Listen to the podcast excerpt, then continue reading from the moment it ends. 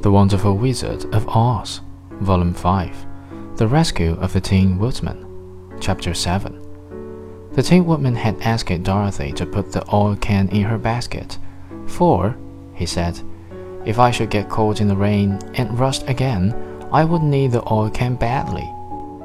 It was a bit of good luck to have their new comrade join the party, for soon after they had begun their journey again, they came to a place where the trees and branches grew so thick over the road that the travelers could not pass. But the Tin Woodman set to work with his axe and chopped so well that soon he cleared a passage for the entire party. Dorothy was thinking so earnestly as they walked along that she did not notice when the Scarecrow stumbled into a hole and rolled over to the side of the road. Indeed, he was obliged to call to her to help him up again. Why didn't you walk around the hall? asked the Tin Woodman.